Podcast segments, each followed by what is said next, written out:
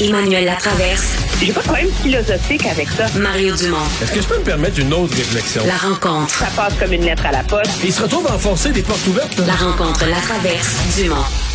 Emmanuel Latraverse se joint Mario Dumont et moi. Bonjour Emmanuel. Bonjour. Revenons ensemble sur cette histoire. euh, le, fait, le, les ministres français et québécois de l'éducation qui euh, s'unissent d'une seule voix pour dénoncer la culture de l'annulation, euh, l'effacement d'une partie de l'histoire. Un titre, l'école pour la liberté euh, contre l'obscurantisme, dénonçant les excès, les outrances d'une idéologie euh, qu'on retrouve entre autres sur les campus universitaires américains et qui arrive euh, bon chez nous. Ouais, mais en France, c'est le ministre de l'Éducation nationale. Ah, bon. Mais ici, on est une Ici, nation c'est juste, aussi, mais c'est pas écrit. Ici, c'est euh, juste le ministre de l'Éducation, mais en. France, c'est le ministre de l'Éducation nationale. Mais là, est-ce que c'est un, un bon moment, euh, une bonne façon de s'attaquer à ça euh, de la part des deux ministres? Mais moi, je trouve que c'est, je trouve que c'est, c'est intéressant comme démarche. C'est habile. C'est euh, essayer de replacer l'école dans son rôle premier dans la société. Euh, le but de l'école, oui, c'est d'apprendre le français, les maths, l'histoire, euh, avoir une connaissance, mais l'idée de l'école, c'est aussi d'apprendre à réfléchir, d'apprendre à débattre, d'apprendre à étudier, à s'ouvrir à tout le reste. Et je trouve qu'il pose un diagnostic qui est pertinent sur l'impact qu'a cette euh, culture de l'annulation, le, cancel culture, le wokisme, appelez ça comme vous voulez, là, sur une espèce de euh, une espèce de pression intellectuelle que ça exerce sur les écoles et euh, l'importance de redonner une mission à l'école comme un lieu où les gens apprennent à réfléchir et à débattre. Et ça, euh, je trouve ça intéressant. Ben, moi, je pense aussi que c'est... Il faut que des personnes en autorité comme ça, euh, je dirais, structurent euh, le- le- l'espèce de retour de la vague. parce que, en soi, euh, ceux qui ont voulu défendre le mouvement woke, là, euh, quelques chroniqueurs au Québec, tout ça, la façon de le faire est assez simple. Tu reviens aux origines du mot, puis hey, c'est pas si grave, ça veut juste dire d'être d'être éveillé euh, au racisme, d'être éveillé à l'existence de discrimination, puis de gens qui en souffrent, puis tout ça. Puis effectivement, quand tu le présentes comme ça, tu dis, mais de quoi s'énerve-t-on, là, tu? Mais c'est ce que c'est devenu. C'est devenu une charge euh, pour effacer l'histoire, brûler des livres, et bon, faire disparaître des conférenciers, faire interdire des conférenciers euh, des sujets dans les universités, faire taire des profs, etc., quand ils disent pas l'affaire qu'on veut entendre. Et donc, euh, il faut... euh, il faut qu'il y ait comme une contre-vague, il faut qu'il y ait une réplique à ça euh, pour ramener ce, ce- ramener l'équilibre, je ramener le balancier au centre. Et puis il faut que des personnes en autorité le, le fassent. On se comprend, je, regardais ça, puis je faisais des farces tout à l'heure avec le, grand en mots, le, le- le ministre de l'Éducation nationale de la France.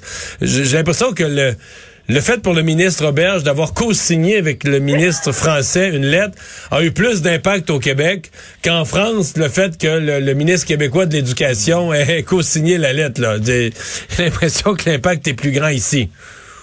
Oh, Ben oui, mais c'est sûr que pour M. Robert, ça fait du bien pendant 24 heures de ne pas parler de ventilation dans les écoles. là. Je pense qu'on revient. Non, mais je fais des blagues, là, mais qu'on revient à des débats importants sur ce que devrait être l'école?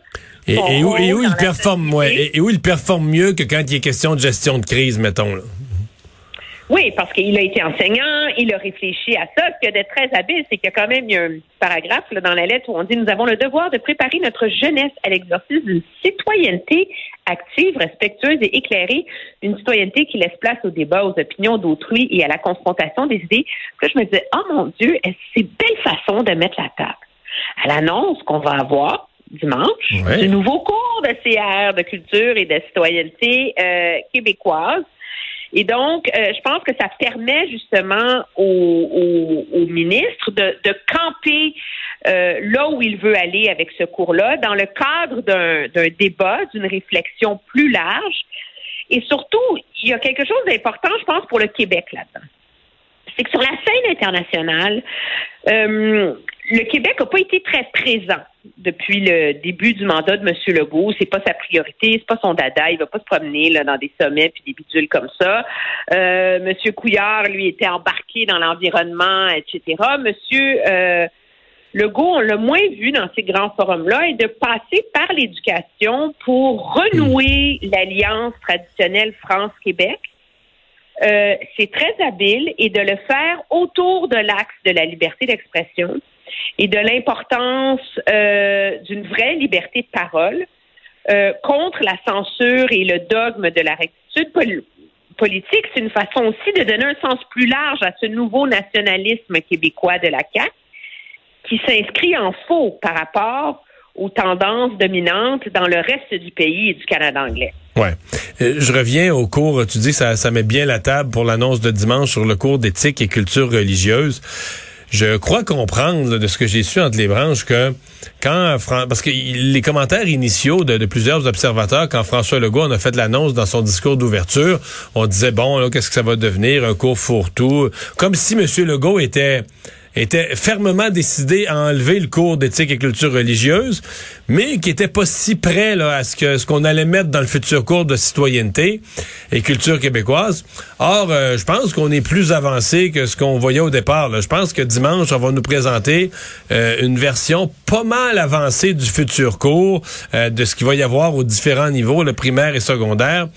Donc, nous démontrant que l'annonce a été faite comme générale dans le discours, euh, dans le discours inaugural, dans le discours d'ouverture, mais que dans les faits, euh, les Ouais, ouais, ouais. Puis que le, futur cours, c'est pas un fourre-tout où on se demande ce qu'on va mettre là-dedans. Là. Mais fourre-tout, on l'a vu en février. Là. Je veux dire, il y avait sexualité, citoyenneté, écologie, juridique, éthique, citoyenneté numérique, développement de soi, relations interpersonnelles, culture des sociétés. Je sais pas comment tu peux mettre tout ça oui, mais, mais, là. là, de toute évidence, on a recentré ça ouais. autour de quelque chose de, de plus précis. Et c'est ça qui va qui va nous euh, nous présenter. Et moi, je trouve que c'est sain qu'à partir d'un jeune âge, à la, à la mesure de ce que tu peux faire, tu débats pas en quatrième année comme tu débats en secondaire 5, mais que les gens apprennent à réfléchir, apprennent à débattre. C'est essentiel. C'est ce qui fait des citoyens engagés et capables de faire des choix éclairés. Et ça, euh, c'est aussi important dans une société que de bien parler, que de bien écrire, que de savoir calculer euh, et, tout le reste. Et malheureusement, c'est pas ce que de plus valorisé. Et ça devrait l'être. Euh, parlons euh, de bon autre annonce aujourd'hui concernant euh, les CPE, les éducatrices qui ont vu une offre bonifiée. C'était annoncé, Sonia Lebel, on le savait après le 17 bon qui était qui est arrivé comme ça en, surprise pour certains. On a ajouté un pourcentage aujourd'hui, donc des offres plus de 20% qui augmentent. En fait, au dernier échelon là, on est à 29 dollars et 22, 40 heures semaine et plus, 30 dollars et 47. Sonia Lebel qui dit ben on voulait démontrer le sérieux du gouvernement, alors on le fait même euh, de façon publique. Euh, est-ce que les syndicats vont, euh, vont, vont calmer leur jeu, vont être heureux de ça aujourd'hui? Ben, ben, en fait, la première question, c'est est-ce qu'ils vont annuler les journées de grève? Ça, c'est le premier test qu'on va avoir. Est-ce qu'ils vont laisser... Là, il n'y a pas de date de fixer, mais tous les syndicats, à ma connaissance, ont encore des journées de grève votées non utilisées. Donc, est-ce qu'ils vont mettre ça en suspens, qu'ils les utilisent pas? Ça va être une première réponse. Mais moi, je trouve que le gouvernement est en relative position de faiblesse parce qu'avec l'annonce qu'ils ont fait hier, c'est comme s'ils disent aux syndicats, écoutez, là, on a besoin d'éducatrices, on a besoin, on a besoin, on a besoin, on a besoin de vous autres. Euh, tu sais, t'es du côté syndical, tu dis, ouais, le gouvernement, on le voit venir. Là, le gouvernement, on le, voit, on le, voit, venir de loin. Et même si l'offre apparaît aujourd'hui des augmentations appréciables, je serais pas étonné que les organisations syndicales se disent, regarde, c'est vraiment notre occasion de passer à la caisse. Le gouvernement est à genoux. Il a besoin de plus de place en garderie. Il a promis, il est en année électorale, il a promis plus de place en garderie et qu'on fasse chanter le gouvernement au maximum. Là.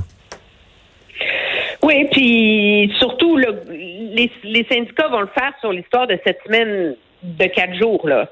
Euh, c'est clair parce que les augmentations généreuses, le 20% c'est si tu travailles l'équivalent de travailler vraiment à temps plein et non pas seulement à trois jours semaine. Puis moi, je m'excuse pour monsieur, j'entendais M. Legault aujourd'hui dire, ben, il me semble que ça a du bon sens qu'un enfant qui va à la garderie, il devrait avoir la même éducatrice à tous les jours pas comme ça que tu vas convaincre les syndicats de vraiment euh, euh, enjoindre ces éducatrices-là à soudainement travailler cinq, cinq jours par semaine.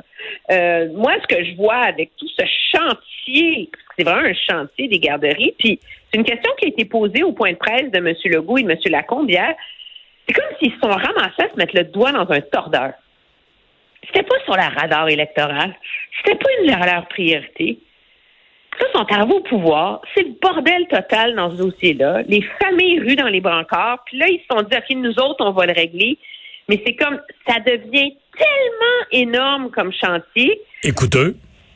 Financièrement. Écouteux, financièrement, que là, tu dis, tu sais, et, les, et je suis d'accord avec toi, les syndicats saisissent la bonne affaire. Moi, je suis, puis surtout pour des travailleuses qui ont été tellement éhontément sous-payées pendant si longtemps, des occasions comme ça, il n'y en aura pas dix dans les prochaines années. C'est maintenant que ça se passe. Donc, c'est sûr qu'ils vont jouer dur, les syndicats. Ouais.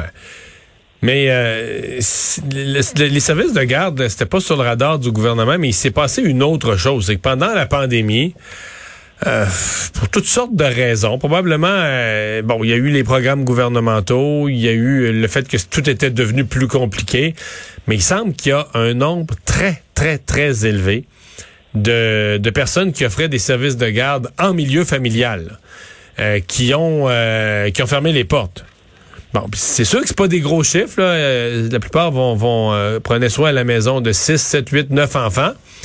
Mais quand tu additionnes, là, tu comprends, mettons une moyenne de, de 8, là, 8, 8, 8, 8, 8, à un moment donné, ça finit que ça en fait. Et donc, on a perdu comme ça des centaines et des centaines dans toutes les régions de places. Et ça, c'est venu euh, contribuer à la crise qu'on vit. quand on dit à l'heure actuelle, il y a des parents qui peuvent pas retourner travailler après, après un accouchement ou après avoir eu un bébé parce qu'il n'y a pas de place pour faire garder leur enfant c'est beaucoup, beaucoup là que le, que le bas blesse. C'est, il y a le fait aussi que des fois, il y a des places en garderie privée, mais l'écart entre payer 8 piastres et 70 en garderie en CPE euh, subventionné puis payer 40 ou 50 piastres en garderie euh, privée, l'écart est juste trop grand. Les gens disent, même s'il y a une place libre, on la veut pas, on la prend pas. On, on aime mieux à ce compte-là, on aime mieux pas travailler. On aime mieux, on aime mieux attendre une place qu'une place sauve en CPE. Merci. pour le monde qui se demandait où allait aller le 6 milliards de Justin Trudeau, là, au moins, il y en a une bonne partie qui sert. C'est déjà ça. Hmm. Mais là, tu sais moi, la question que je me demande, là, c'est. Tantôt, je faisais des farces avec Vincent, mais. Si t'attends que dans le gouvernement, pour ne pas donner des grosses augmentations, si t'attends que des gens se lèvent et disent Hey, moi, mon, mon travail, moi, il est pas vraiment important. Les, les éducatrices ont un travail très important, les infirmières ont un travail très, très important, mais moi, non, pas trop, trop important. T'en trouveras pas beaucoup. Donc, à mon avis, dans, non, mais dans deux, trois prochaines années, le ouais, gouvernement. Mais je pense que... Oui, mais dans le cas des éducatrices, Mario, il était. Il y avait un rattrapage. Il, était tellement mal payé. Je veux dire, j'ai vraiment fait le calcul. Engager quelqu'un pour marcher mon chien le midi gagnait plus d'argent qu'une éducatrice en garderie de l'heure. Bon. Euh, T'étais à Ottawa, sinon. C'est pas normal, là. T'étais à Ottawa, hein? Sinon, je serais allé faire marcher ton chien. Ça m'aurait fait. Non, mais. Il y a beaucoup d'argent à faire dans le marchage de chien, je te le dis. Bonne fin de semaine, Emmanuel, puis salutations à ton chien. Bye bye. Ben oui.